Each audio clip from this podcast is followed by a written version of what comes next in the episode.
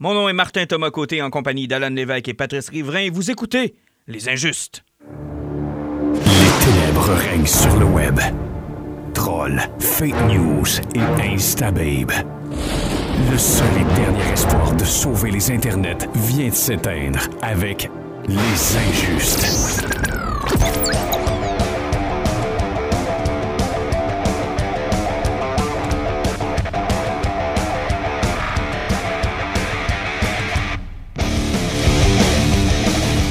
Salutations à tous les injustes, Monsieur Alan Lévesque, Monsieur Patrice Riverain. Bonjour. Salut. Salut. On a une grosse émission aujourd'hui, on perdra pas notre temps. Manquez pas ça dans quelques minutes.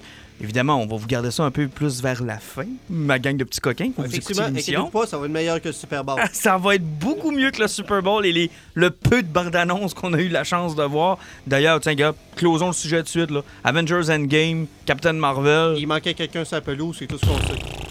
Hey, sérieux, c'est pas chic, là. Puis, c'est quoi, c'est correct de même, là. Avengers Ouais. rendu où ce qu'on est rendu au mois de février, là, ça s'en vient pareil, là. Montrez-nous-en juste pas, là. Ouais, ben, de toute façon, ça fitait avec le reste de la soirée qui était vraiment plate. Honnêtement, oui. C'était plate de A à Z, des pubs jusqu'au match. Ouais, effectivement, mais tu sais, la pub au moins de Captain Marvel elle est un peu plus rythmée. Elle n'a pas trop demandé, mais c'est pas grave. Je vais voir le film dans un mois en IMAX, là. puis, Bon, euh, on va en reparler on va en assurément. parler, c'est sûr. Donc, manquez pas ça. Dans quelques minutes, on s'entretient avec Luc Dupont, spécialiste en marketing, euh, professeur à l'Université d'Ottawa, un geek bien assumé. Et euh, on va parler, tiens, d'un peu de BD européenne. Pat, ça va te faire plaisir. Euh, on parle beaucoup de BD américaine. Oui. Là, on va parler un peu d'européen parce que c'est les 90 ans euh, de Tintin. On sait que Superman, Batman ont fêté leur 80e. En fait, Batman, c'est cette année. 1939-2019. Ouais, effectivement, oui. Donc, au mois de mars, on aura l'occasion de revenir sur Détective Comic numéro 27. Il y aura un numéro spécial qui va Ben, sortir. le numéro 1000 s'en vient dans pas long. Exactement. Euh, pour ce qui est de Superman, c'était l'an dernier. Puis là, ben, c'est Tintin qui a donc un 10 ans d'avance facile sur ces deux, euh, deux super-héros américains. Puis euh, je sais que Luc Dupont est un spécialiste, euh, presque tintinologue. Fait qu'on va pouvoir faire le tour d'Hergé, de comment ça a commencé, d'où ça a parti. Ça risque d'être fort intéressant. Mais on vous réserve ça pour dans un petit peu plus longtemps pour que vous puissiez déguster le reste du podcast. Et on commence avec mon sujet préféré, Batman. C'est pas une blague.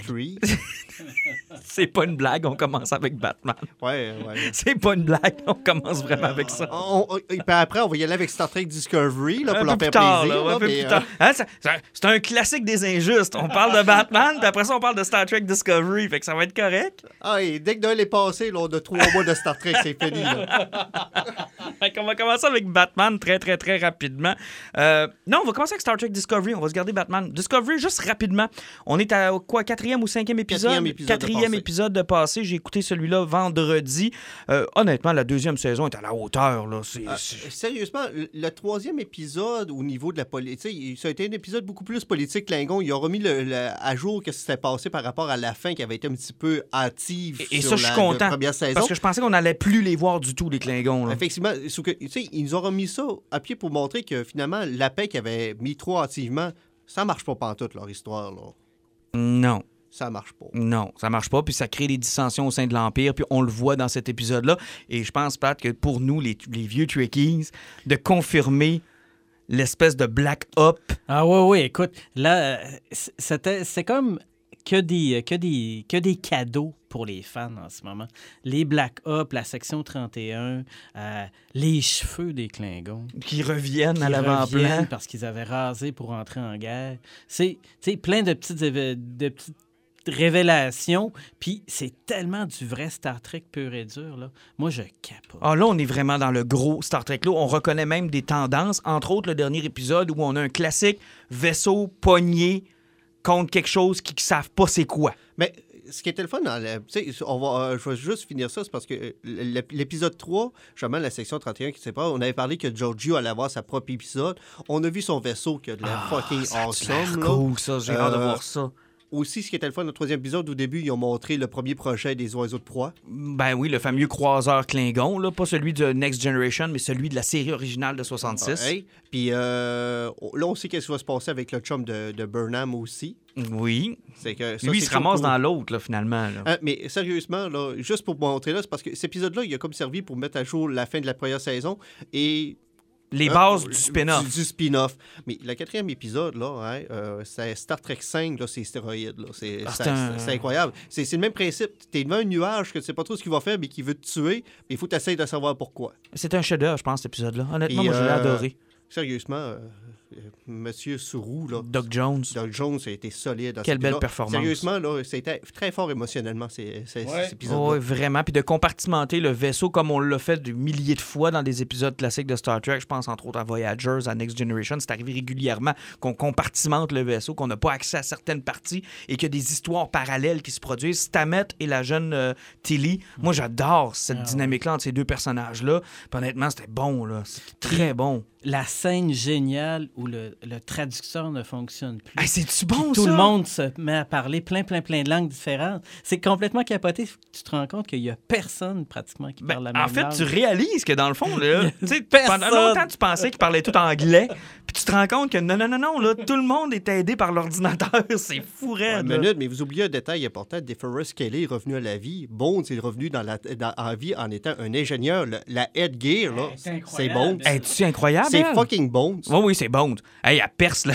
elle perce Tilly avec une Drill. perceuse. Même pas gelé à rien. Là. C'est- On va y faire un trou dans la tête, puis on va y, bran- on va y brancher. euh, Ah non, c'est, c'est mais elle est géniale, elle. Ah hein? oui, oui. Puis elle, elle c'est une humoriste. euh, il me semble, ma blonde me disait qu'elle connaissait oui, ça. oui. Puis écoute, c'est, c'est, c'est, c'est- elle a tout le temps des pics, là, des pointes là, avec le duct tape. là. Ah, Elle est C'est incroyable. Elle est incroyable. Puis la relation, elle, Tilly, Stamet, Ouais.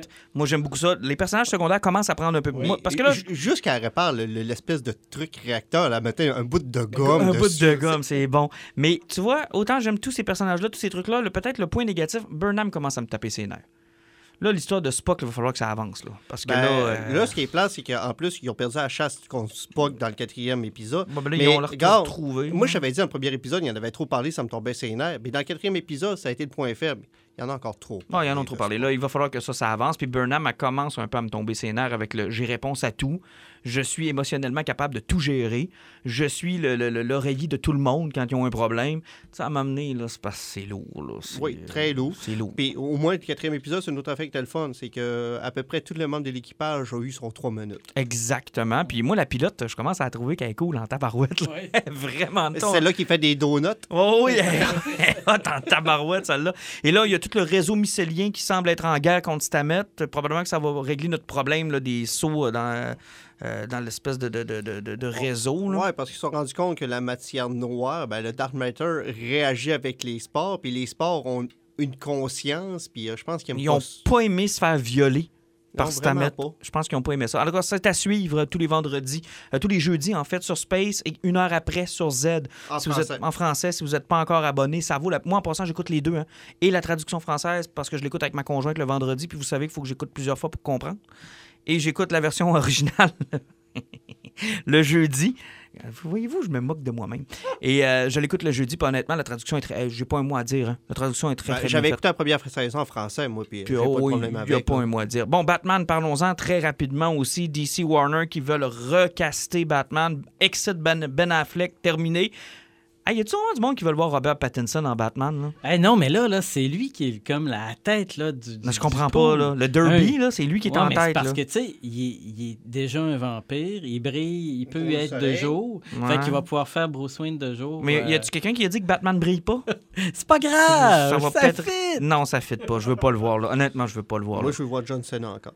John Cena, Calice. Franchement. Man. Moi, je, mais je milite pour John Cena. John- Non, moi, sais-tu, c'est qui je verrais là? Vous allez rire de moi encore. Liam Hemsworth. Juste pour faire chier euh, le Son Chris. frère? Ouais. T'en as un qui est tard, l'autre est Batman. Mais, Mais, pas juste ça, mais en parlant du fait, on- je m'en sers un peu du casting. Là. du moment où Heath Ledger a fait la job, je pense que les fans Oui, ont une leçon à mais- retenir de ça. mais- là. Mais Warner DC aussi qui s'en vont. Je là. sais pas où ce qu'ils s'en vont. Ils sont en train de peut-être. tu sais, On a vu Aquaman, on a chialé contre le fait qu'ils ont fait une référence à la Justice League, mais ils essayent de tout éliminer. Puis là, tous les films qu'ils essayent.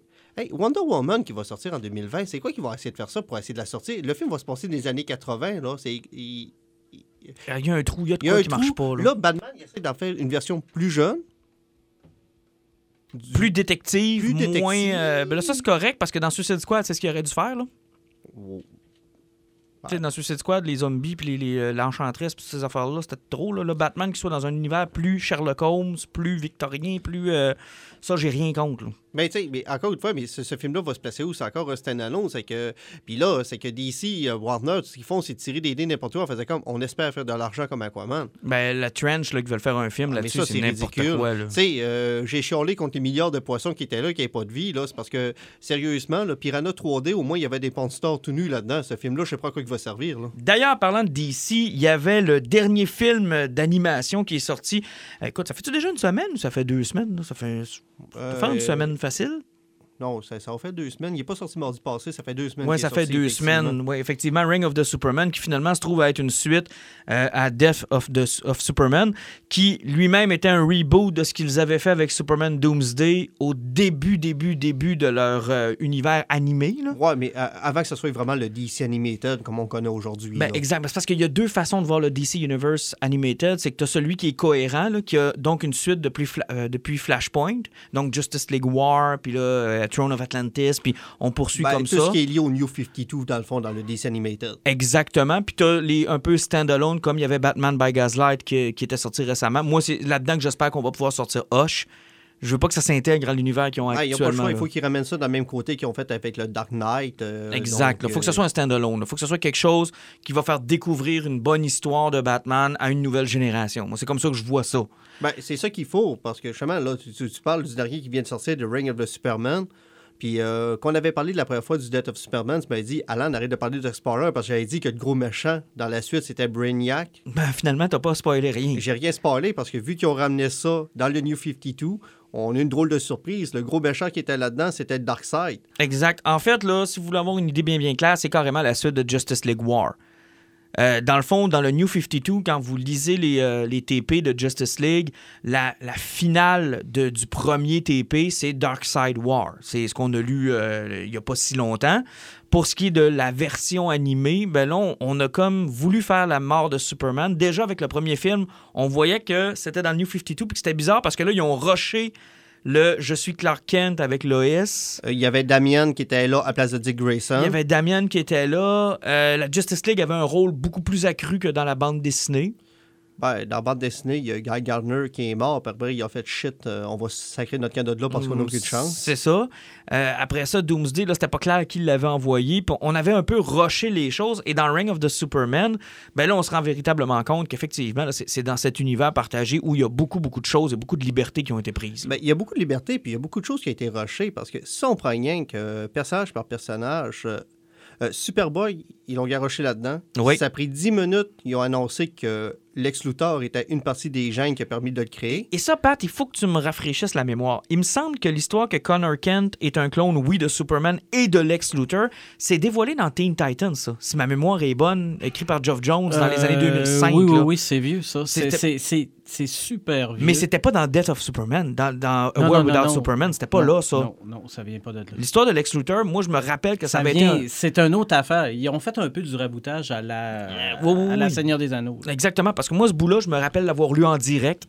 Parce En que c'est direct. ça, puis ça, ça, ça amène à l'autre point, parce que j'ai- commencé avec euh, Superboy, parce que ça amène à un autre point qui est important, parce que dans Death of Superman, le gros point qui est important, c'est qu'est-ce qui s'est passé avec le corps de Clark Kent? Exact. Euh, Lex Luthor a creusé un trou, il est allé le voler. À partir des gènes qui volaient de là, il a réussi à créer Superboy et peut-être d'autres parasites par rapport parce que ça chiait à tout bout de champ. Euh, ce qui fait que le corps de Clark était sorti puis il est sorti ailleurs. Puis euh, là, tu arrives tout de suite avec euh, voyons, euh, l'éradicateur. Exact. L'éradicateur, lui, était le protecteur de la forteresse de la solitude. Pendant que Superman n'est pas là. Pe- Pendant que Superman n'est pas là, ça prend quelqu'un qui protège le knowledge de Krypton. Sauf qu'il y a tous les pouvoirs de Superman sans sa conscience. Sans jugement. En fait, c'est carrément le, le- c'est comme un programme de, de, de- de sauvegarde. Puis c'est là juste pour justement le temps que Superman revienne. Effectivement. Puis là, dans le DC Animated, euh, c'est le protecteur du corps de Clark parce que je cherche pas à comprendre comment. La, Il s'est forter- ramassé à la Forteresse. forteresse de la solitude a réussi à kidnapper le corps. Oui. Puis finalement, l'éradicateur, lui, qu'est-ce qu'il sort? Lui, lui c'est une batterie solaire qui sort dehors casser des bras du monde. On ne sait pas pourquoi.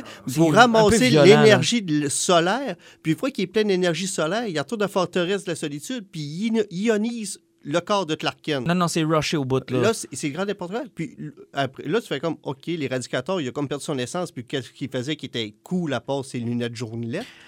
Oui. Et Cyborg, ils l'ont quand même conservé. Euh, moi, je pensais qu'ils allaient le changer. Ils ont quand même conservé l'histoire de l'astronaute. Ils ont conservé la- les- ça, sauf qu'ils n'ont pas fait faire passer son test d'ADN, par exemple. Non.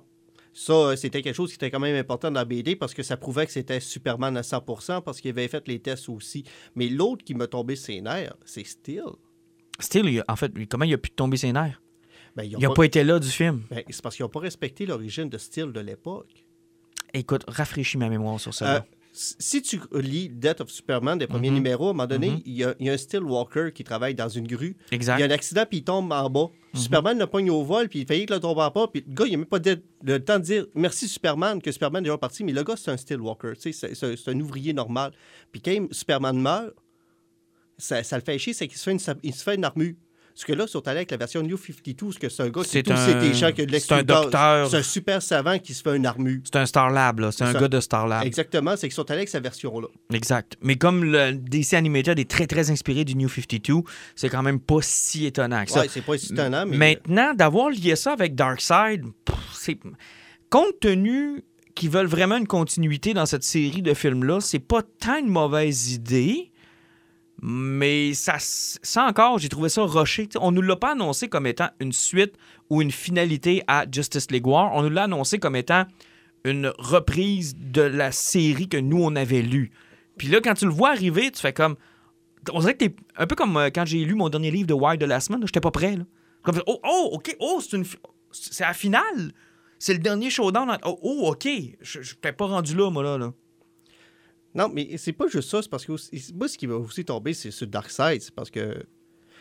Pourquoi Darkseid a besoin de créer Doomsday pour tuer Superman? Il n'y en a pas besoin. Il n'y en a pas. Il est besoin. suffisamment fort pour pouvoir se euh, one-on-one avec Tandis que Superman. Brainiac, il se pointe tout seul devant Superman. S'il n'y a pas moyen de hacker cybernétiquement ou n'importe quoi, ben, il va manger un coup de poing dans la face puis il filera pas. Non, là. non, c'est, ça finit là. Ça fait beaucoup plus de sens que ce soit Brainiac que euh, Darkseid, puis Apocalypse, puis toutes ces affaires-là. Ça, ça a senti le, le, le pas le réchauffer, mais le, le- En fait, j'ai ce sentiment-là depuis Death of Superman, le, le dessin animé, qu'on rush beaucoup de choses en essayant de, se- de- maintenir la trame factuelle. Puis ça, ça marche pas. Puis pour moi, c'est, c'est encore une déception parce que c'est une lignée de films qui, qui déçoit pas souvent.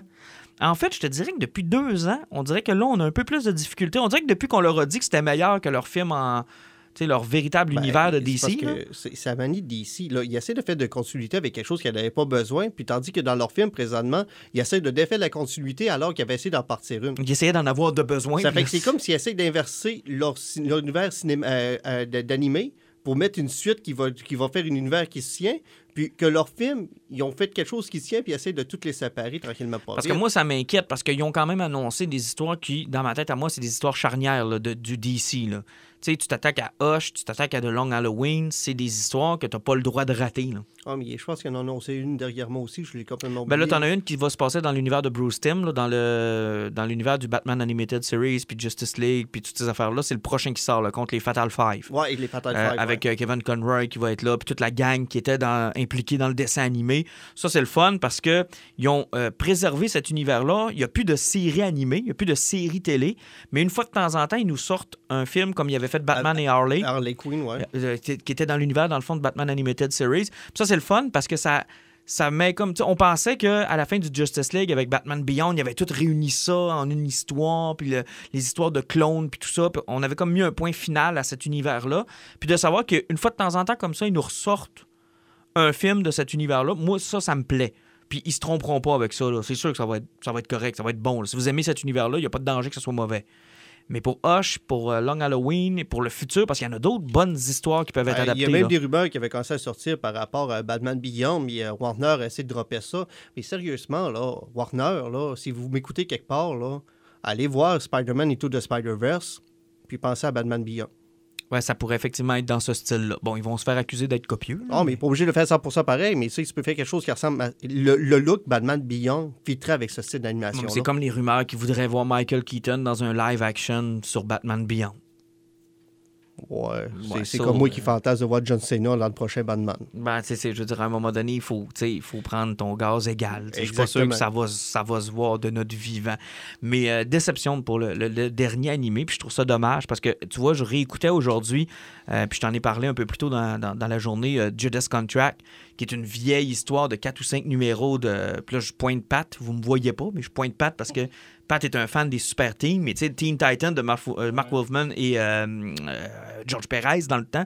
Judas Contract, c'est quand même une une bonne histoire de cette période-là de Teen Titan avec Terra, puis Deathstroke, puis Ben, Deathstroke a toujours été le, le vilain, le protagoniste euh, un peu trash avec euh, Brother Mhm. puis Blood. tu vois là, Judas Contract, ils euh, ils l'ont intégré dans la continuité qu'on qu'on parle depuis tout à l'heure, mais ça a bien passé. Tu sais, t'as Damian Wayne au lieu d'avoir Dick Grayson, t'as Nightwing qui est là, euh, t'as, euh, donc t'as, des- t'as Blue Beetle qui Oui. est là, qui, qui avait aucun lien dans, le- dans l'histoire originale, mais ça, tu vois, c'est un exemple où, un exemple où ils l'ont réussi. là. Ça passe bien. Puis les, les grands traits de l'histoire sont encore là. Mais on dirait que là, ils prennent une tangente où ils prennent de plus en plus de liberté, puis ils essaient de plus en plus de tasser des trucs. Ça, ça, j'aime beaucoup moins ça. Mais je je sais pas aussi si tu as remarqué euh, le côté plus familial aussi qui s'embarque tranquillement pas vite. Ah, c'est moins en moins violent. C'est beaucoup moins. Tu sais, euh, il y a eu quelques moments violents dans le Ring of Superman, mais même ceux qui avaient sorti avant les fêtes, le Death of Superman, il y avait presque plus de sang dans celui-là. Mais je pense qu'ils ont peut-être pris des notes sur le, le mauvais Killing Joke, qui se voulait un air-rated movie, puis que là, faisait de la violence pour faire de la violence, puis les gens ont mal réagi à ça. C'était pas un, c'était pas un bon animé, ça, là. Euh, Je pense que le plus gros problème, c'était presque la relation incestueuse qu'a eu Batman avec Batgirl. Ah, ça, je peux Ça, pas croire qu'ils ont euh, fait ça. Ça, et le cave qui a pensé à écrire ça, là. Ah, lui, euh, j'espère qu'il a perdu sa job, là, puis pour longtemps, là. Écoute, faire coucher la petite fille de 14-15 ans avec le vieux bonhomme sur le toit, c'était ah, c'était pas chic, là. Tu sais, c'est à peu près c'est comme tes deux gars de 40 ans, puis ton chum, il y a une fille de 20 ans, puis finalement, tu déciderais de te coucher avec. Tu sais, c'est... Ah non, ça avait aucun bon sens. là. Quand je suis arrivé à cette scène-là, parce que je savais que ça avait fait parler, puis je me disais, bah, le monde exagère peut-être un peu. Non, non, là. Il y a un malaise. C'est un dessin animé, puis il y a un malaise. dessus, là, puis il y a un véritable malaise qui s'installe. Tu fais comme, pourquoi? Puis tu sais, surtout que pour un gars qui a comme un, un jugement de fer, là, tu sais, puis qui a des valeurs, puis peu importe ce que ça fait, tu ne réussiras jamais à faire plier, là, hein. Puis il a fait, bah, une fois bandé, puis de parenté. C'est un peu ça que c'est arrivé. Puis le, le pire, c'est l'explication qu'on a tenté de nous donner, tout ça en disant Ah, on voulait que l'auditoire s'attache à Batgirl pour que quand il va attirer, ça devienne. Euh, tu sais, euh, relevant, que le- les gens se sentent comme cons- Man, tu tires une fille, puis elle devient paraplégique. Ben non, puis en plus, la façon qu'il a fait le personnage, elle, elle court après un criminel au début, elle veut coucher avec, euh, elle se pogne avec Batman, elle couche avec, c'est comme, ben, c'est rien qu'une garce, là. Non, non, là, sérieusement, le, le capital de sympathie de Batgirl dans ce film-là descend aussi rapidement que l'enthousiasme pour le film. là. Puis euh, elle, avait une super mauvaise attitude. En plus, c'est pas un personnage sympathique. Du C'est pas, c'est pas cette accumulation de scènes-là qui la rendait, oh, capital de sympathie. Pas, pas en tout. T'as juste, écoute, elle est pas fine. Non, non, t'as pas le goût pantoute non, de non, pas, t'attacher pas à elle. tout. Là, puis elle a une attitude de merde. Là. Ah là, tu dis pas.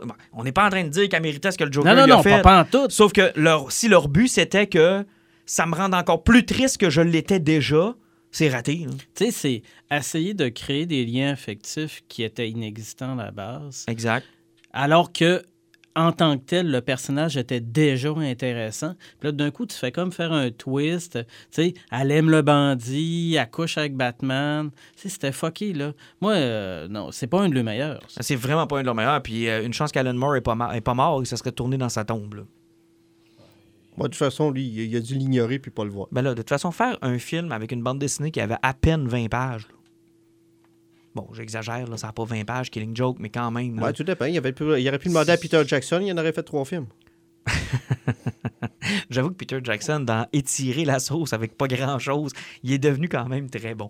Mais euh, non, c'est pas, un- c'est pas un succès. Fait que là, on va suivre ce qui va sortir. Euh, le prochain, comme je vous disais, c'est euh, donc la Justice League contre les Fatal Five dans l'univers animé de Bruce Timm. Ça risque d'être intéressant. C'est tous les mêmes voice actors qu'on est habitué d'entendre dans cet univers-là. Donc, c'est du, co- on est en terrain connu. Puis moi, Batman et Harley, j'avais trouvé ça franchement divertissant. Je sais pas si tu l'avais vu, Alan. Non, ou- je l'ai pas vu. Ah non, c'est franchement divertissant. C'est très, très drôle. Euh, Il y a eu aussi une scène euh, qui avait été un peu, euh, comment je pourrais dire, là, euh, je cherche le mot controversé, où ce que Harley Quinn se tape Dick Grayson, là, dans un film d'animation pour jeunes. Euh, je veux pas parler en mal de Dick Grayson. Là, Mais c'était le- la seule qui s'était Non, pas non. tapée. C'est dans l'univers de DC, effectivement. S'il y a quelque chose qui bouge, Dick Grayson a possédé. Son prénom, il porte très, très bien. Ah oui, Deck. Ah Deck, ouais. euh, il y a- il y a- il y a- il- ça Écoute, a lui, traîné lui, partout. là, il a, écoute, quand on dit là, des expressions vulgaires, là, mais lui, il a tout un tableau de chasse. Le- ben, il y a Il- Starfire. Il est l'enfer, écoute. Il a couché avec à peu près toutes les Il y a. Batgirl. Il y a Ah non, il s'en est tapé Donna plein, Troy.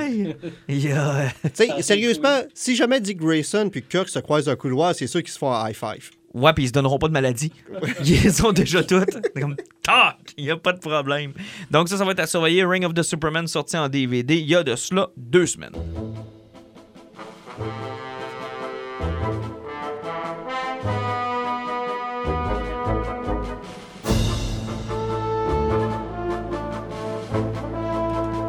Je sais pas pour vous les gars, mais avant d'être un fan de comic book américain, avant de lire du Batman, avant de lire du Spider-Man, avant de lire du Spawn, avant de lire tout ce que l'on aime et on chérit, mon premier contact avec la bande dessinée, pour moi, ça a été Tintin. Moi aussi. Ben, en fait, j'ai toujours euh, lu beaucoup de BD européennes, puis euh, Tintin, Astérix, les différentes écoles européennes que, qu'on avait accès quand on était plus jeune. Puis moi, ben, en plus, j'avais euh, un frère puis deux sœurs plus vieilles que moi qui me permettaient d'avoir déjà accès à plein d'affaires que, que, que Mhm. eux autres avaient lues. Fait que...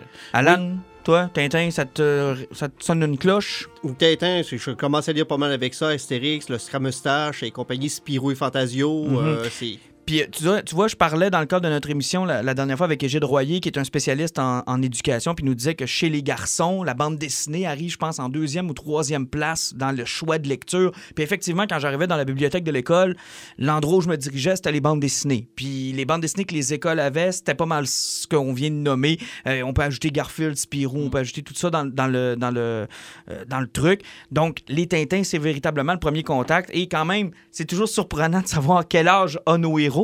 Alors qu'on on s'apprête à fêter le 80e anniversaire de Batman, on a fêté le 80e anniversaire de Superman l'an dernier, et cette année, on fête le 90e anniversaire de Tintin.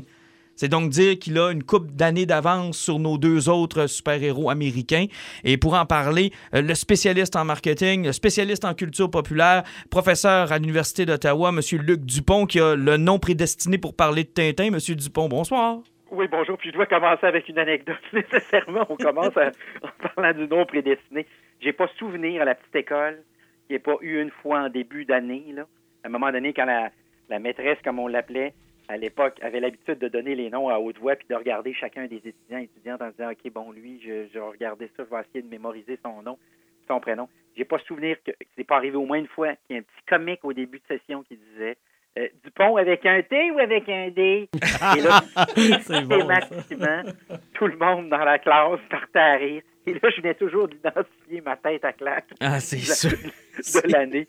Et euh, écoute, à, à chaque euh, année, même encore récemment, je faisais une conférence dans le domaine de l'automobile et il y avait les Dupont automobiles à Gatineau, c'est très très fort, un gros concessionnaire automobile. Et il y a évidemment quelqu'un qui a sorti la blague avec un T. Ben, c'est un, c'est un classique. Mais euh, je parlais de Superman, je parlais de Batman euh, tout à l'heure. Puis, tu sais, ils ont fêté tous les deux leur, leur 80, euh, 80e année de- d'existence. Pour Tintin, c'est 90 ans.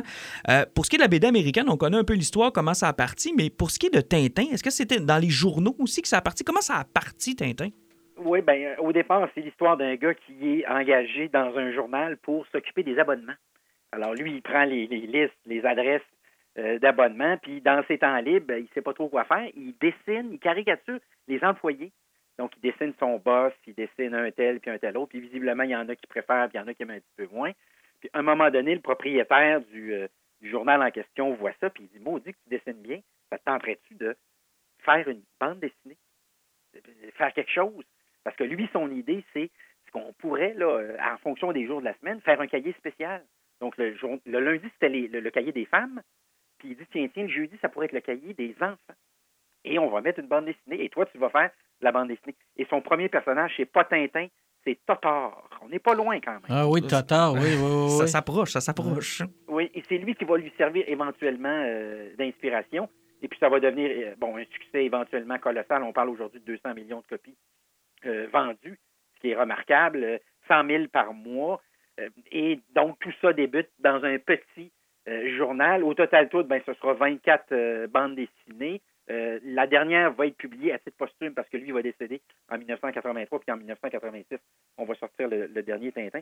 Et ce qui est assez remarquable, c'est qu'il y a plus de livres sur le phénomène Tintin que de bandes dessinées euh, de Tintin. Mais là, il y, en a des, il y en a des officiels, il y en a des non-officiels. Comment ça fonctionne? Comme par exemple Tintin au pays des Soviets. Moi, je ne l'avais pas dans ma collection, je l'ai découvert plus tard. Oui, et puis dans bien des cas aussi, dans un premier temps, ils étaient en noir et blanc parce qu'à l'origine, dans le petit 20e, c'est comme ça que s'appelait le journal, euh, lui, il voulait euh, travailler le plus longtemps possible. Il reconnaissait avant de décéder que son truc, c'était quoi? C'était de faire des bandes dessinées euh, sans fin. Alors, les, les premières histoires de Tintin, là, les premiers albums, en réalité, si on les avait eus là, live, là, c'était des albums qui, fait- qui auraient fait plus de 100 pages. Oh boy. Parce que lui, il disait, quand j'ai fini mon histoire, peut-être que le boss va venir me voir en me disant que c'est fini, puis que j'en ferai plus. Mais ce que savait le boss, qui s'aperçoit très rapidement, c'est que le jeudi, c'est le plus gros tirage. Il essaie de comprendre ce qui se passe. Et ce qu'on lui dit, les enfants disent Ah, c'est Tintin, je peux pas manquer Tintin. Alors, Mais ça, va devenir éventuellement Tintin. Mais c'est vrai qu'on remarque que quand, euh, comme par exemple, moi, par, euh, par ma famille, j'ai- de vieilles éditions de certains Tintins avec aujourd'hui, puis le nombre de pages était diamétralement euh, différent. Puis le, le- le, euh, au pays des Soviets, c'est quand même particulier de voir aussi comment c'est épais et c'est dense comme histoire. Là. Oui, puis si vous avez des premiers albums comme ça, qui sont en noir et blanc, entre autres, là, vous avez évidemment des pièces de collection qui valent une, une fortune. Puis en cours de route, ben, ils ont ajusté. D'une part, ils les ont raccourcis éventuellement. Lui, puis un autre monsieur qui travaillait de constant, puis il coupait un peu dans les histoires. Donc, c'est ce qui fait que, en même temps, les histoires sont très denses. Hein. C'est que si je pars avec une histoire de 100 pages, puis j'en fais une histoire de 40 pages, ça va être bon, ça va être très, très, très, très intense. Puis l'autre chose, ben ça, on l'a accusé sur le plan euh, à tout le moins politique, parce qu'en même temps, Tintin, quand on les relit, aujourd'hui, on comprend qu'il y avait un petit peu de politique là-dedans, là. parce qu'après tout, le gars, durant la Deuxième Guerre mondiale, ben, pour garder sa job, euh, parce que le journal à un moment est tombé aux mains des, euh, nazis, euh, il y avait deux choix, ou bien il arrêtait, ou bien il continuait. Lui a préféré continuer, c'est quelque chose qu'on lui a reproché par la suite. Puis il y a quelques années, vous avez sûrement déjà remarqué, il y a même des gens qui ont poursuivi la succession de Tintin en disant, par exemple, Tintin au Congo, euh, 1930, ben, on se moque des Africains. Oui, oui. Puis c'est même dans les dessins, là, c'est assez, Oui, c'est assez puis visible. Ça avait même Oui. été le problème avec le Tintin soviète parce que son inspiration était- venait d'un dépliant de propagande russe à de l'époque communiste. Puis euh, et c'est- sa source d'inspiration était pas nécessairement juste. Là. Oui, effectivement. Puis là aussi, il reconnaissait que puis en- c'était peut-être pas toujours euh, génial. Puis en même temps, ben, j'ai toujours de la misère à reprocher à quelqu'un d'avoir vu- vécu dans une époque X puis de pas avoir pensé comme l'époque X. Ça excuse pas le monsieur, on se comprend bien, mais en même temps, euh, c'est- très difficile de regarder avec nos yeux d'aujourd'hui euh, Mhm. ce qui se faisait là. Mais ça veut pas dire que moi, celui au Congo, je le trouve, il est criant, là. Même dans les bulles, les commentaires, là. euh, lorsque les Africains s'expriment, il avait décidé que le R disparaissait, par exemple. Exact. Les stéréotypes étaient assurément ceux du moment euh, qu'on qualifierait, puis assurément de racistes. là. N'ayons pas peur des mots. Un autre album qui était quand même assez intense, c'était Coke en stock. Là. Tabarnouche, Oui, lui, oui. il rentrait d'un dent pas mal aussi. Là. Oui, oui. Et, et- et là-dessus, là, on est très loin de d'autres bandes dessinées, bon, qui par la suite, moi, ont peuplé mon enfance. là. je, je vous entendais tantôt, moi, je lisais Benoît Brisefer. Ah oui, ben là, il bon, ça. n'y avait pas de politique. Dans Rubrique à braque, je ne sais pas si vous vous souvenez, Oui, c'était quelque chose que je trouvais ça extraordinaire. Je les relis encore aujourd'hui, puis je les trouve aussi bons. Évidemment, il y avait Astérix. Là, quand je le relis, je comprends qu'il y avait deux niveaux. Moi, il y avait le niveau 1 dans ma tête de, de Mhm. gamin. Euh, puis aujourd'hui, le niveau 2 que je comprends. Euh, Parce que Lucky Luke, où là, euh, il finissait la dernière case, vous vous souvenez, il fumait dans le temps. Aujourd'hui, il y a une Oui. brindille de- dans la bouche. Les dingos dossiers, ben là, on on n'était pas dans, dans la politique. Mais oui, euh, Coke en stock, euh, Congo. Ben, vous me faites penser à ça, là. j'y repense. Là. Puis le Lotus bleu, les cigares du pharaon, des histoires de oui. drogue, de caïd. Ça s'adressait aux enfants, mais effectivement, plus les picaros, tout ces- plus j'y Oui. pense, plus c'est des trucs qui. tu sais, au secondaire, quand on a toute notre petite passe communiste, on- c'est des sujets qui sont lourds, là. C'est pas, c'est pas si enfant que ça, là. Et sur ce plan-là, je pense que ça fait aussi beaucoup l'originalité du Tintin. Si je compare, par exemple, à Astérix, c'est qu'Astérix, systématiquement, dans chaque aventure, bon, il allait à quelque part puis il faisait face à un problème, mais c'était sensiblement toujours le même genre de défi. Il fallait à un moment donné prendre la, potion magique, devenir fort puis faire le ménage. Mais dans le cas de Tintin, Euh, tantôt, on était dans une enquête policière, tantôt, c'était de la science-fiction, tantôt, c'était du fantastique, tantôt, c'était du mystère. Et on n'avait jamais affaire tout à fait au même genre d'histoire. Et ça, je pense que c'était euh, remarquable. Puis on parlait tantôt aussi de, sur le plan politique des dangers que ça, ça sous-tend, mais il était aussi visiblement conscient de ça parce que lorsqu'on a fait les adaptations à travers le monde, ben, il y avait Tintin, évidemment, ad hoc, mais Dupont et Dupont, pour reprendre cet exemple-là du Mhm. d'entrevue, ben, tantôt, ça s'appelait Thompson et Thompson, puis dans une- un autre pays de la- anglophone, c'était les Johnson et Johnson. Et puis, à un moment donné, ben, le professeur Tournesol devenait le professeur Calculus. Alors, c'est Mhm. sûr que sur le plan culturel, il était sensible de- à ça. Puis, dans, dans Tintin au Congo, ben, on est passé de la leçon de géographie, puis là, c'était très, c'était très colonial, hein, parce que, évidemment, quand on parle du Congo, le Congo belge, sans Mhm. surprise, puis on est passé à la leçon de mathématiques. Alors, ça aussi, je, je trouve qu'on est un petit peu dans, dans le Harry Potter ici. C'est qu'on a su ajuster avec le temps le tir en fonction des cultures. C'est- drôle parce que vous dites tous les styles qu'on peut retrouver dans les Tintins. Puis effectivement, quand tu questionnes les gens autour de toi à savoir quel est leur album préféré, tu peux quasiment voir quel est leur genre aussi préféré. Sais, comme moi, par exemple, Objectif Lune et On a marché sur la Lune, c'est les deux miens. Je suis un grand tripeux de Star Wars, Star Trek, puis toutes ces choses-là. Un autre pourrait me répondre le Temple du Soleil. C'était-tu le Temple du Soleil? Temple, Ben le Temple non, solaire? Moi, c'est Euh, Tintin au Tibet. Moi, Tintin- le mien, mon Ah ouais? favori. ben Fait oui. que tu sais, des fois, tu peux, tu peux genre regarder les genres qui, qui intéressent à les gens. Du Yeti, puis à cause de l'apparence qui est un- comme un monstre dans Tintin au Tibet. Exact. C'est quand même assez Oui, particulier. Puis vous parlez de Tintin au Tibet, euh, ça ouvre une autre belle porte. Euh, visiblement, je me souviens d'avoir vu la première fois Indiana Jones. Mhm. Euh, puis il m'a dit, sur le plan du personnage, euh, on s'entend pour dire qu'Indiana Jones est un peu plus, euh, je dirais, euh, Masculin? viril. On va s'entendre comme ça. Mais mais il y a une chose qui est certaine. Euh, puis Spielberg a prétendu, lorsque le film est sorti en Europe, puis que la presse belge et la presse française ont dit Vous avez déjà lu un Tintin, assurément. Par la suite, ils ont dit la même chose à George Lucas. Les deux ont dit Non, non, on n'a jamais entendu parler de ça de notre vie. Bon, aujourd'hui, on sait que George Lucas avait dans sa, dans sa maison une pièce qui était entièrement consacrée à des bandes dessinées européennes Tiens, tiens, tiens.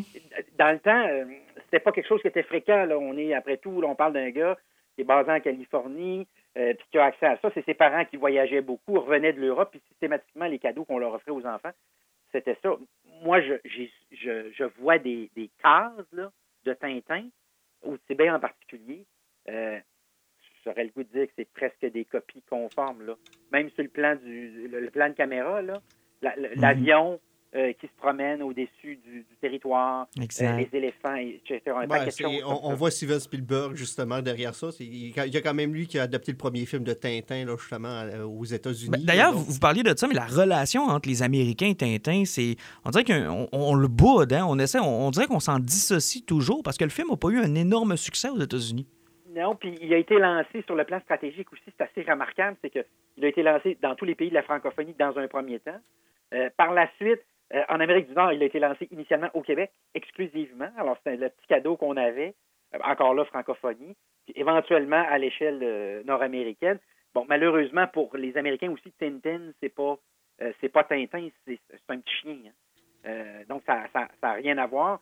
Mais il y a eu des tentatives dans le cas d'Hergé. Il était convaincu, lui, qu'il y avait un potentiel. La première fois, il avait envoyé une caisse de ses livres à Walt Disney.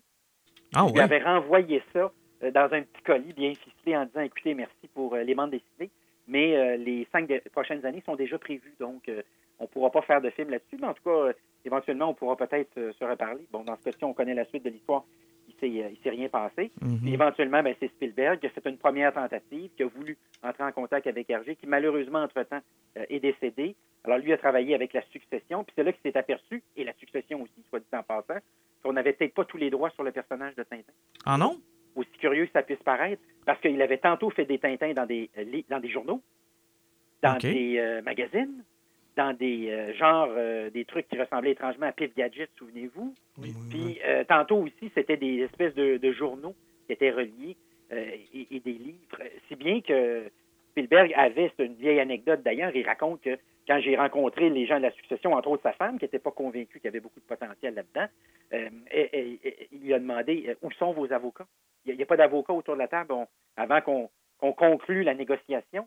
Et candidement, on lui dit, mais on- ici, on n'a pas l'habitude de travailler avec des avocats. Mais là, ce qu'il voulait bien sûr s'assurer, c'est qu'il y avait les droits elle avait les droits sur les personnages. Et c'est là qu'on on a découvert que c'était pas aussi clair qu'on voudrait bien le, le croire. Alors, C'est pas des ça, c'est pas problèmes. seulement, c'est pas juste le cas de, de Tintin parce que je me rappelle avoir lu des trucs entre autres sur Bob Kane avec Batman, sur les, euh, les frères, ben pas les frères mais euh, Les Schuster, Jerry Siegel et Jerry. Siegel. C'était compliqué à cette époque-là d'avoir les droits sur ces personnages, peu importe où c'est que vous étiez. Il y avait des ghostwriters, il y avait euh, des, des compagnies qui achetaient le personnage. C'était compliqué là.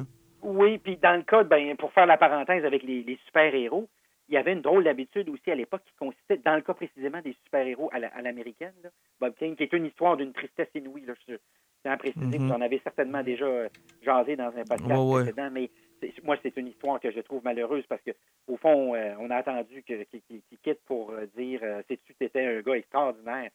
J'aurais aimé peut-être ça qu'on lui rappelle du temps de son qu'il était vivant, mais euh, dans le cas de bon, c'est ça, les gars souvent aussi créaient des personnages, puis par la suite, souvent, ils étaient récupérés par d'autres dessinateurs qui avaient le mandat d'imiter le style euh, en question. Puis à travers le temps, ben, les gars perdaient à toute fin pratique, euh, pour ne pas dire totalement, les droits sur les, les personnages. Moi, c'est quelque chose que je trouve euh, franchement dégueulasse. Puis l'autre, évidemment, le, le cas le plus connu, c'est Superman. Ouais. Ah, là, là, on parle de, de gens qui ont reçu, là, je n'ai pas le montant devant, devant moi, mais de mémoire, c'était, j'irais pour moins de 1000 dollars, là, Mm. euh, puis que c'est la succession qui a dû poursu- Puis- poursuivre une première, puis une deuxième, puis une troisième Ah oui, fois. puis dans le pour cas de Bob Kane, tu as, eu, euh, eu Bill Finger qui a été dans l'ombre jusqu'en presque Oui. 2016 avant qu'on décide finalement d'y mettre du crédit. Maintenant, quand on lit du Batman, on a Batman created by Bob Kane and Bill Finger, mais lui, il a été longtemps, longtemps, longtemps, longtemps ignoré. Puis toute la guerre avec Jack Kirby, Stan Lee, euh, on les connaît. C'est une époque, je pense, qui était euh, aussi propice à la création du droit d'auteur, dans le fond, à savoir Oui. à qui appartiennent les personnages. Ben moi, de mémoire, de mémoire, il y a un seul créateur qui a été capable de conserver ses droits jusqu'à la fin puis qui a tout fait. C'était Will Eisner avec The Spirit. Puis euh,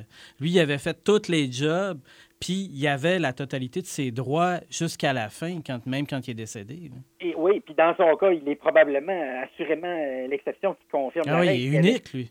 oui, puis il avait vu un petit peu ce qui s'était passé dans, dans, dans bien d'autres cas. Bon, euh, il y a tellement de portes qu'on pourrait ouvrir. Je pense à Capitaine Marvel, qui est une histoire d'une tristesse Ah, Captain Marvel, Euh, c'est fou raide, là. inouïe. Là, c'est euh, pas très loin de Superman, là, dans le département de la tristesse et, et du vol. Là, c'est il y, a- il y a Capitaine Marvel. Euh, et, et- et malheureusement aussi, souvent, ces dessinateurs-là, il y avait un, un- un- un défaut de. Et c'est propre, je pense, beaucoup aux créateurs, moi en tout cas, pour en avoir côtoyé, entre autres, dans des agences de publicité.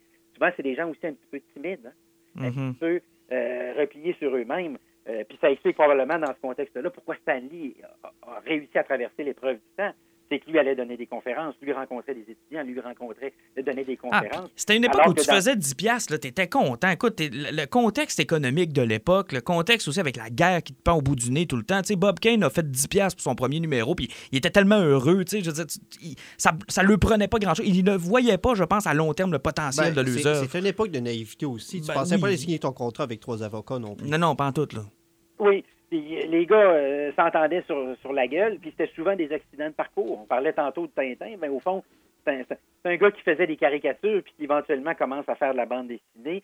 Euh, durant la Deuxième Guerre mondiale, ben évidemment, comme le journal est sous contrôle nazi le soir, euh, ben, la plupart des gens perdent leur emploi. Lui veut continuer à conserver ça, euh, accepte de, de- de rédiger des aventures de, de Tintin. Puis après la Deuxième Guerre mondiale, pour faire ce, ce lien-là, ben, arrive Tintin au Québec.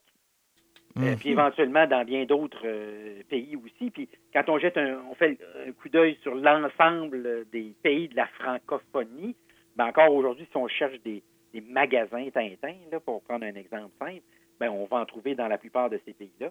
Mais euh, ça ressemble beaucoup au soccer finalement. Euh, Il y a un sport qui est à peu près populaire à l'échelle de la planète, mais un petit peu moins en Amérique du Nord.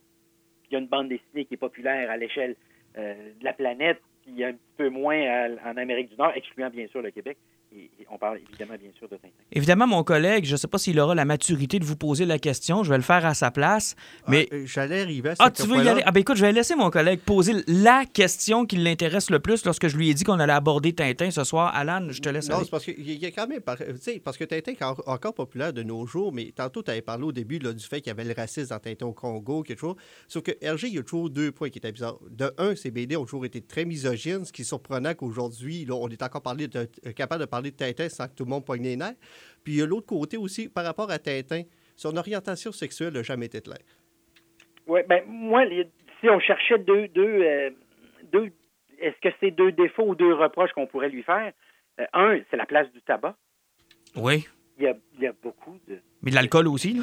Oui, oui, puis évidemment, dans le cas d'Adoc, ben, comme il est systématiquement de mauvaise humeur, euh, ça lui prend ça lui prend une béquille, puis la béquille, dans ce cas-ci, c'est le, c'est le tabac. Et l'autre, euh, vous l'avez souligné, c'est la place des femmes. Si on exclut beaucoup. la Castafiore, il n'y a pas de femmes. Il n'y en a pas. Il n'y en a presque pas. C'était la Euh, seule, pas tomber ses nerfs de tout le monde. Ah oui, c'était c'était la grosse désagréable. là. Oui, alors sur ce plan-là, puis, puis malgré ça, euh, ben c'est pas si mal. On parle quand même euh, d'un- d'un- d'une bande dessinée qui a été publiée dans au-delà de 70 langues. Mhm. Il, y a, il y a même une édition joie, je me plais toujours à le rappeler, hein, qui a été tirée à 5000 exemplaires, euh, qui est une pièce de collection euh, Ah vraiment. Et c'est encore année après année 10 à 15% du chiffre d'affaires de Casterman. Oh boy, quand même. Alors, en fait leur, leur euh, Mais, mais là, vous avez dévié la question. Y es-tu gay ou il l'est pas, Tintin? Oui, je, je vous dirais que sur ce plan-là, c'est pas dans ma tête d'enfant, c'est jamais une question C'est pas une question. que je me suis posée. Mais je On- constate que vous vous la posez visiblement. Mais, mais mais j'avoue qu'enfant, ça m'a jamais traversé la tête, mais plus vieux, tu sais, un vieux monsieur, euh, un capitaine de bateau, un jeune garçon fringant avec un chien seul dans son appartement, c'est euh, c'est ça. Elle tout Ouais. avec pour une raison. C'est ça. C'est. Il n'y a, pas d'histoire de romance, il n'y a pas d'histoire d'amour à travers les Tintins. oui, ou, est-ce que l'histoire d'amour dans ce cas-ci n'aurait pas fait dévier le propos? Est-ce Assurément. l'exemple que je prendrais, vous allez me dire que c'est un personnage qui est très viril, James Bond, Exact. mais en réalité, je vous rappelle qu'à la fin de chaque film, comme à la fin de chaque roman, la femme avec laquelle ou la fille avec laquelle il est sur le point de visiblement tomber en amour, malheureusement, va se faire tuer. Hein? Il va, va mourir. Et euh, quand on demandait à Yann Fleming pourquoi c'est comme ça, il disait c'est parce que dans le fond, quand on est dans le domaine de l'aventure, il faut pas faire dévier le propos. Il n'y a Quand pas de place à l'amour. Oui, puis quand on jette un coup d'œil sur les grandes séries américaines, qu'on appelle euh, en anglais une expression qui n'a pas d'équivalent en français, là, mais jump the shark, là. le moment où on pose un geste qui fait que les gens euh, arrêtent de suivre la série. là. On dit non, ça c'est trop fort. Là. Puis pour ceux qui se poseraient la question, euh, pourquoi cette expression-là, c'est dans de, Happy Days, quand Defense, à un moment donné, est sur un. euh, sur- il, fait, il fait du surf sur la. Ah Oui, oui, l'image du surf, ça, c'était terrible, ça. Oui, puis à un moment donné, il y a un, il y a un- un requin, donc sans surprise. Alors, Jump the Shark, c'est le moment où les gens ont dit ça, c'est ridicule. C'est Il faut trop. dire que la séquence était par- particulièrement mal faite. Là, mais- Mhm. Et je pense à toutes sortes de séries où, à un moment donné, quelque part à la fin, euh, deux personnes qu'on disait, ils vont-tu finir par se marier, finissent par se marier, et on décroche, euh, on décroche absolument. Mm. Alors, moi, sur ce plan-là, je pense que euh, non, ça aurait créé un petit problème parce que l'autre difficulté, puis on le voit aussi dans Spider-Man, tiens, prenons, faisons le lien avec Spider-Man. Euh, Quand il- dès qu'il tombe en amour, il est foutu. Mm. Il faut pas qu'il tombe en amour. Il perd ses pouvoirs magiques. Et moi, je crois que ça, là, euh, euh, Stanley, d'ailleurs, le mentionnait que c'était important, là, la, la recette à Stanley. Il a même écrit un livre là-dessus où il expliquait comment, qu'est-ce qu'il faut faire et pas faire pour que ça pogne une histoire. Je pense qu'il vous aurait dit que l'histoire d'amour, c'est un, c'est une distraction qui n'est pas nécessaire, Touchez pas à ça. quand on est dans le domaine, tantôt de l'enquête policière, tantôt du fantastique, tantôt du mystère. Hey, avant de se laisser, peut-être euh, parler de, de la clairvoyance de Hergé, entre autres dans les deux albums Objectif Lune et On a marché sur la Lune. C'est quand même assez spectaculaire. Oui, remarquez que de- sur ce plan-là, Jules Verne avait fait un travail qui était pas si mal. Wow, Euh, wow, qui ça? Jules Verne avait fait un travail qui était pas si mal. hein. Je vous rappelle que le- la fusée partait à, à, à- à quelques kilomètres de ce qui est devenu éventuellement l'endroit où on a, euh, on a construit tout ça en Floride, euh, puis bon, évidemment à Houston aussi. Là, mais euh, oui, je pense que. Mais, mais ce qui est un petit peu étonnant, puis je veux pas enlever de crédit du tout à Hergé sur ce plan-là comme à Jules Verne, mais on- ce qu'on oublie souvent aujourd'hui, c'est qu'il y avait déjà un savoir scientifique à l'époque. C'est juste qu'il n'était pas diffusé avec autant d'énergie qu'aujourd'hui. Et c'est pour ça que dans le cas de Jules Verne, pour prendre cet exemple-là, qui est un autre personnage qui me fascine, euh, il était abonné à tous ces magazines-là, donc il les recevait. Alors, avant tout le monde, il avait accès à un savoir qui, des années, puis en fait des décennies plus tard, est devenu largement disponible, mais qui était, euh, qui était en fait euh, réduit ou qui était savoir qui était possible d'entrer en, avec lequel il était possible d'entrer en contact. Donc, c'était pas tout de l'imaginaire. Il y avait une C'est pas base. tout qui- de l'imaginaire. Non, effectivement. Je veux pas. euh, je vais pas faire de peine à personne. Ben mais- là, c'est trop tard. Je- je- Mais- mon cœur est, mon cœur est brisé en huit. mais mais il y avait déjà un savoir scientifique. Hmm. Euh, je pense que le grand mérite de ces gens-là, c'est en intégrant ça dans des romans. Évidemment, ils ont contribué beaucoup à vulgariser puis à diffuser euh, ça. Aujourd'hui, on les regarde et on dit Waouh, c'était un. Euh, Est-ce que c'est le, est-ce que c'est le même cas pour Gene Roddenberry, par exemple, avec les Star Trek de 1960? Est-ce que c'est le, le- le même genre de Ah, truc? Je pense pas. Là, je pense à un autre. Oh, Ouais, non, Ça euh. aussi, je l'ai. Celui-là aussi, je l'ai étudié. Là, vous m'amenez. Vous voulez m'exciter, là. Mais, c'est- tous des sujets qui me, qui me, qui me, me passionnent euh, hautement. Mais je deviendrez crois en lui- régulier, là. je crois que lui, euh, c'est un petit peu plus fort, puis pour toutes sortes de raisons. Entre autres, quand on lui posait la question pourquoi toutes ces innovations-là technologiques, c'est qu'il dit quand j'ai commencé à tourner la première série, on n'avait pas assez de cash. Fait qu'à chaque fois, je donne un exemple concret, la téléportation. Il dit au début, ce que j'avais prévu, c'est qu'il y avait des, euh, des vaisseaux qui partaient, euh, l'Enterprise, puis qui étaient capables de se déplacer. là. Un petit peu comme un, voyage au fond des mers dans le temps. Je ne sais pas si vous vous souvenez, il y avait oui. le gros sous-marin atomique, puis il y avait la petite patente.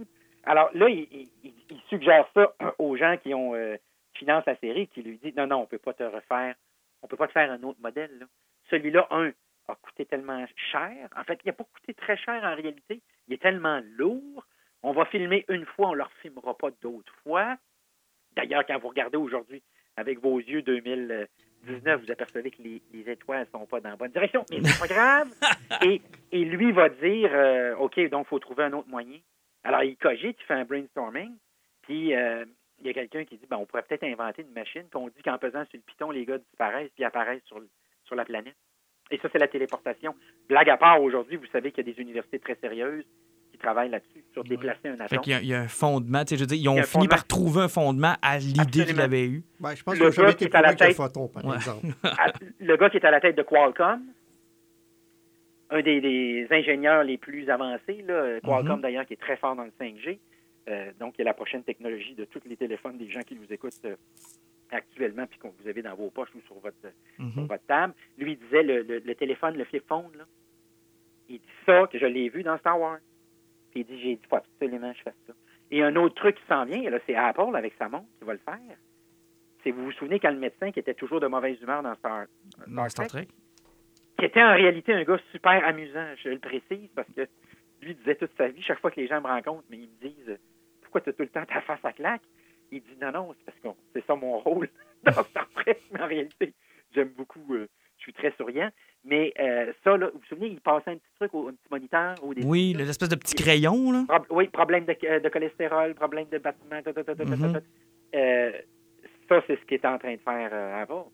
Et, Wow. et ça, et ça, je leur donne 5 ans, ils vont tout l'avoir. Par Oh, wow. exemple, c'est c'est votre monde qui va vous dire il faudrait que tu slaques le gâteau au chocolat parce que là, le taux de sucre dans ton sang Elle va avoir du fun avec moi? est un petit peu. Oui, aussi d'ailleurs. mais, mais, mais. Et, et c'est une montre, assurément, que je m'achèterai rendu là, là, Ben oui. qui va vous donner votre pression sanguine, non pas avec un petit psh, psh, psh, psh, Ah. mais qui va vous le donner en direct. Et ça, c'est c'est euh, c'est remarquable. Je me permets une petite anecdote euh, sur Star Trek en terminant. Allez-y. Je, je- suis sûr que j'étire beaucoup la sauce, mais vous m'en autorisez. Pas de euh, problème. euh, une, c'est qu'à l'époque, il y a très peu de reruns, hein, les reprises Exact. parce qu'il y a trois chaînes de télévision. Alors, il n'y a pas Fox encore, donc il y en a trois. Puis en réalité, à l'origine, c'était une chaîne qui en est devenue deux autres. Alors, c'était la même chaîne qui a donné naissance aux deux autres. Alors, on est trois chaînes. Une des trois a euh, Star Trek. Et il n'y a à peu près pas de reprise. Donc, quand on signe les contrats, ben, on signe le contrat en disant, euh, ben, au cas où un jour il y aurait des reruns, des reprises, ben, c'est pas payé. Mais évidemment, tous les artistes signent ça en disant, Ça Ben, repassera pas. de toute façon, il n'aura pas, donc. euh, Ou bien, où tu veux que ça passe, des reruns. Ben, on va te le signer tout de suite. Et il y en a un dans la gang qui dit, sais-tu quoi? Hmm, je sais pas, je- il n'y en a pas là, mais il va peut-être en avoir un jour. Puis lui, il signe les reruns. Puis à côté de ça, l'autre qui est classique, c'est le gars qui fait le, le, le jingle ou la ritournelle de début. Hein? Euh, Vous voulez que je la chante, là? La, la, la, Ouais, la, la, la, la. Exact. Alors lui, il dit moi, vous allez me payer à chaque fois que ça va jouer. Oh, Et shit. dans le temps, ben on dit ben de toute façon, ça va jouer une année, puis deux ans, là, éventuellement trois ans, mais ça ne jouera plus après. Et on estime au moment où on se parle qu'il y a quelque part sur la planète, là, ça joue, là, là, au moment où on parle. Alors, le, le gars a fait une fortune, évidemment. euh, Juste évidemment, avec ça. De ce côté-là, oui. Et dans le cas de Star Trek, je n'aurais facilement pour une heure d'émission. Je Oui, mais vous euh, avec ce genre d'entente-là, il n'y a pas Carrie Fisher qui avait fait la même chose avec Star Wars. Sur Euh, les produits pas. dérivés, là. Euh, je pense qu'il y en a un, effectivement, qui avait signé sur les Oui. produits dérivés. Et, et- et là, vous ouvrez une autre porte. Ah, ça, c'est de votre faute. C'est pas moi, je veux plus, là. Mais si vous êtes abonné à Netflix, il faut absolument regarder la série sur l'histoire des jouets. Oui, oui, oui. Vous en avez une sur Star Wars. C'était cœur, hein? Et, et vous comprenez pourquoi, après les trois premiers films, euh, George Lucas a arrêté. Ben, c'est sûr, il était millionnaire. Il avait plus besoin de rien oui, d'autre. Mais, mais je précise une autre chose, c'est que George nous a raconté une petite menterie. Oh, C'est que George disait que dès le début, il avait fait une fortune avec les jouets. En réalité, dans le contrat, il y avait euh, moins de 2% des droits. Il y avait une clause dans le contrat. Si vous sortez pas, euh, au, destiné aux gens d'Asbro, euh, éventuellement, qui vont aller rechercher ça, là. Mhm. Euh, si pendant un an, vous sortez pas une nouvelle figurine, le contrat saute. Alors, qu'est-ce que George Lucas a comme idée? On fait plus de films.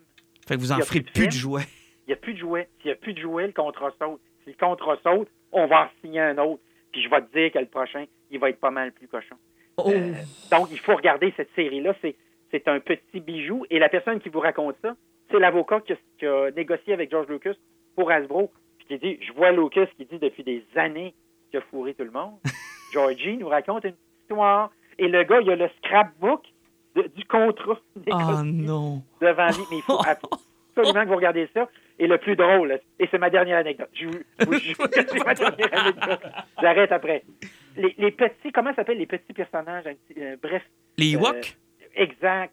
Euh, évidemment, lorsqu'il faut présenter les personnages, euh, puis c'est- entre autres, il va aller voir les gens de Fisher Price, puis il va aller voir les gens d'Asbro, puis les gens de toutes sortes de compagnies.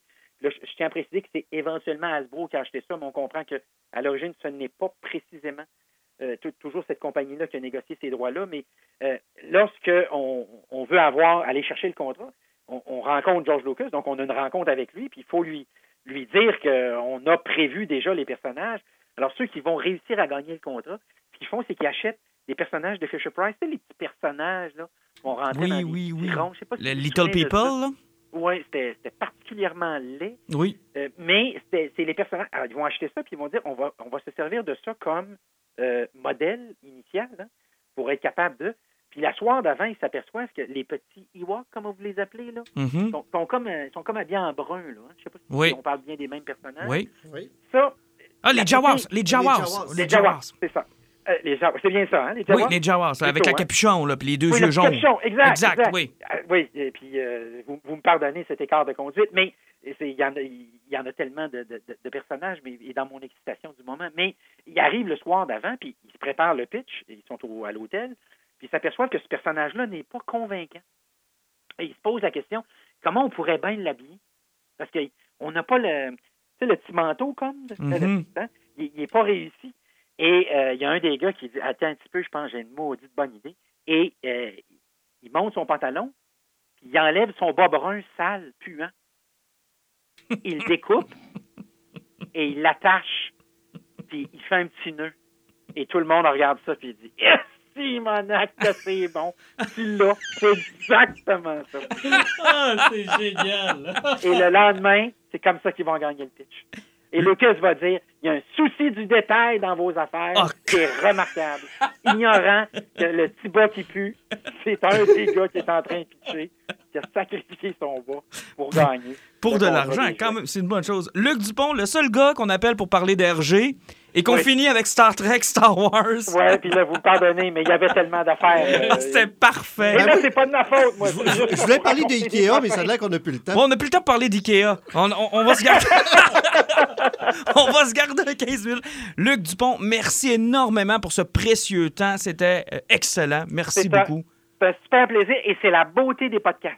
Merci, merci.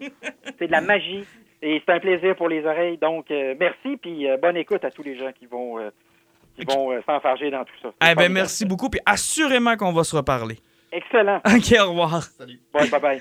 Luc Dupont, qui est spécialiste en marketing, professeur à l'Université d'Ottawa, euh, un génie de. de- C'est incroyable. Il est incroyable. Écoute, moi, je le fais d'une fois à l'autre dans mon autre emploi où on est limité par 10 minutes. Et à chaque fois, je me dis, c'est passé. C'est passé. C'est passé 10 minutes. Mais là, vous venez d'avoir une bonne demi-heure avec Luc Ouais, Dupont. c'est- le genre de gars qui me fait rester dans mon char quand il parle. Ah, ben oui, ben tu- oui, T'arrives, tu te parles, puis t'attends qu'il finisse de parler avant de Ah, débarquer. c'est clair, puis on en apprend, puis les anecdotes, c'est un très bon raconteur. J'espère que vous en avez appris beaucoup sur RG, puis aussi sur Star Wars, Star Trek, euh, Stan Lee, Bob Kane. On est passé par un million de chemins. c'est vraiment excellent. On termine avec nos poisons. On fait ça rapidement parce qu'on a défoncé un peu notre temps avec cet épisode-là. Merci à Luc Dupont. Non, c'est une blague. on, pourrait en prendre encore plus en passant si vous avez aimé ça. Hey, si vous avez aimé ça avec Luc Dupont, écrivez-nous. On va le réinviter. Si vous avez des idées de sujets sur lesquels vous aimeriez l'entendre, on a du temps en podcast. On va pouvoir le faire avec lui. Euh, ça va être super agréable. Donc, si vous avez des idées, écrivez-nous. Euh, N'hésitez pas à partager non plus sa chronique, qu'on puisse le faire entendre aux gens. Vous allez voir, il y a beaucoup de monde qui vont apprendre beaucoup de choses, pas juste sur Tintin, parce qu'on on a un peu bifurqué sur plein d'autres sujets. Alan, rapidement, poison. Euh, côté poison, euh, j'avais publié, euh, c'est la semaine passée que j'étais tombé sur la, la nouvelle, les nouvelles séries de Bendis chez DC, qui, Oui. sont les Wonder, Comics. Wonder Comics. Euh, Il y a quatre séries là-dedans. C'est lui qui de tout, mais il en écrit une vraiment. La deuxième, il a coécrit, puis les autres, c'est des scripts qu'il fournit. Moi, j'ai été sur ce que Bendis touchait, c'est que j'ai tombé dans Young Justice et Naomi. Je vais passer sur Naomi rapidement parce que le premier numéro donnait pas grand-chose. Euh, c'est du Bendis à son état pur. C'est journalistique. C'est une petite fille qui est dans une ville où ce qui s'est jamais rien passé. Superman, de ce point-là, tout le monde l'a vu, à part elle. Mais tu sais, c'est- l'effet Superman qui se pointe quelque part, même s'il était là 17 secondes pour son combat, il marque tout le monde. Mais elle sent qu'il y a quelque chose qui n'est pas normal dans sa ville. Puis à, à la fin du premier numéro, elle se rend compte que il y a eu quelque chose qui s'est passé bizarrement 17 ans la journée qu'elle est adoptée, parce qu'elle est adoptée comme Superman. Mais elle est supposée avoir un lien avec toutes les crises qui ont pu se passer dans DC Universe. Elle est comme supposée d'être un point d'an- d'ancrage sur tout ce qui s'est passé puis tout le multivers. C'est là, c'est à savoir ce que Bendis fait s'en aller avec ça. C'est que, mais sauf que c'est du Bendis. C'est- Si vous avez déjà lu d'autres choses là, euh, de lui, là, euh, vous, allez- vous allez vous en retrouver. Young Justice. Sérieusement, là, c'est, euh, c'est, c'est- la Justice League là, qui est tellement tripante. Là. Euh, finalement, tu te ramasses avec une race extraterrestre d'une autre dimension. Ils sont accablés des sept crises qu'il y a eu à cause euh, de, la Justice League. Ça fait que crises. tout- tout- tous les univers qui n'arrêtent pas de péter, toutes les damas. C'est qu'elles autres, ils décident d'aller régler le problème de la planète Terre. Parce que ça vient toujours de là. Mais 15 points sur place, ben, ils tombent pas sur la Justice League. Ils tombent sur Tim Drake. Ils tombent sur Casey, qui est euh, Wonder, Wonder Girl. Girl. Euh, puis les autres, ils se pointent là. Puis les deux, quand ça se battent, mais en même moment, tu as Ginny X qui est là aussi, la fille de. de c'est Jonah Jonah X, le, le, le, le cowboy. Effectivement. Puis là, quand ça se battent là, faire. Puis, plus ils se battent, puis finalement, tout le monde est à la même place. T'as Impulse qui se pointe, t'as Bartanan qui se repointe là. Euh, t'as t'as une fille Green Lantern, une jeune adolescente qui se pointe là. Elle a. Personne ne sait d'où ce. On ne sait pas c'est quoi son nom, mais tout ce qu'on sait, c'est que sa bague, elle n'a pas eu de façon confessionnelle. Elle a réussi à crosser le système pour avoir une bague, la petite fille. OK. C'est que ça, ça savoir ce que ça va. Puis pendant le combat, et puis euh, comme un riff qui s'est ouvert, Allen qui court comme d'habitude trop vite, puis qui se ramasse ailleurs. Puis ça finit avec lui qui tombe direct face à face avec Connor. Dont on avait perdu tous la trace depuis au moins euh, Final Crisis. Puis c'est vraiment le Connor comme on l'a connu dans Death of Superman qu'on parlait tout à l'heure. Ok, donc Tu sais, son le look kid 95. Avec, 15, avec euh, son jacket en cuir puis ses studs. Pas là, ses hein. jeans avec son chandail noir? Effectivement, là. C'est- C'est c'est- c'est vraiment le vieux look, le, le, Le vieux, le- le- le- le- le- L'habit en collant de Superman avec son, son jacket noir de cuir. Intéressant, on va suivre ça quand ça va sortir en TP. Pat, poison. Rapidement, je vous avais euh, montré que euh, je commençais le TP de Deadly Class parce qu'on avait commencé la série télé. Je vous parle rapidement de la série télé. Ça se passe dans, les- années 80. On a un jeune sans-abri que la vie a, euh, a torturé qui se retrouve recruté dans une école d'assassins.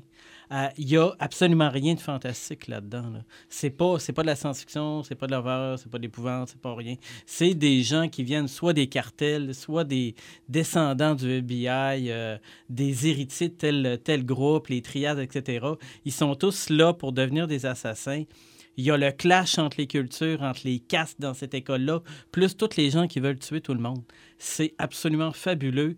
Euh, en plein, euh, en plein directement là, avec la culture des années 80, ils sont en 87. La musique, les films, euh, ils font référence à des BD, tout ça. C'est absolument fabuleux. Et les deux gars qui avaient travaillé sur la BD ont créé aussi en partie la série, euh, Rick Remender puis euh, Wes Craig. C'est génial à écouter sur Space. Et mon poison sera un retour sur nos poisons. Je vais faire ça rapidement. Tu m'avais conseillé les livres pour enfants euh, qui était euh, Oui, inspiré oui. de la culture populaire Ouais, des années aviez 80. bien rigolé quand j'en avais parlé. Euh, oui, on en avait ri un peu. C'est quoi les éditions? Rappelle-moi là? Quillen. Quillen, écoute, j'ai acheté celui de Retour vers le futur avec mon garçon qui est devenu, grâce à ce livre, un fan de Back to the Future. Et la raison pour laquelle j'ai pas de poison, c'est qu'on a été obligé de se taper à la trilogie. Donc, le temps que j'avais alloué à écouter quelque chose de nouveau, je l'ai alloué parce qu'ils sont de retour sur Netflix. Si vous le saviez pas, si vous avez pas vu Ah passer ça, ils sont de retour sur Netflix pour une période, tout comme c'est n'importe comme c'est tout le temps le cas sur Netflix, une période indéterminée. Donc, on les a écoutés avec euh, mon gars et vraiment, ça a bien fonctionné. là. Puis, ce que j'ai remarqué, c'est que ça lui a permis d'être plus attentif au film encore parce qu'il reconnaissait les moments qu'il avait lus lui-même dans le livre. Tu sais, quand c'est toi qui acquiers Oui, oui, oui. le- ça, c'est génial. que tu l'assimiles toi-même. C'est ça, c'est plus facile pour lui de suivre ce qui se passe à l'écran par après. C'est génial. Si vous avez des enfants, je vous dirais, peut-être deuxième année, le mien commence, il était à la limite. Là. Le mien était à la limite. là. Après ça, il va falloir qu'il passe à un niveau de lecture un peu plus, un peu plus euh, difficile. Mais honnêtement, c'est de très, très, très beaux livres. Euh, et ils sont à combien, Pat? 22,90, je me trompe pas. 22,90. Allez, les gars, merci. On se retrouve dans deux semaines. Salut! Salut!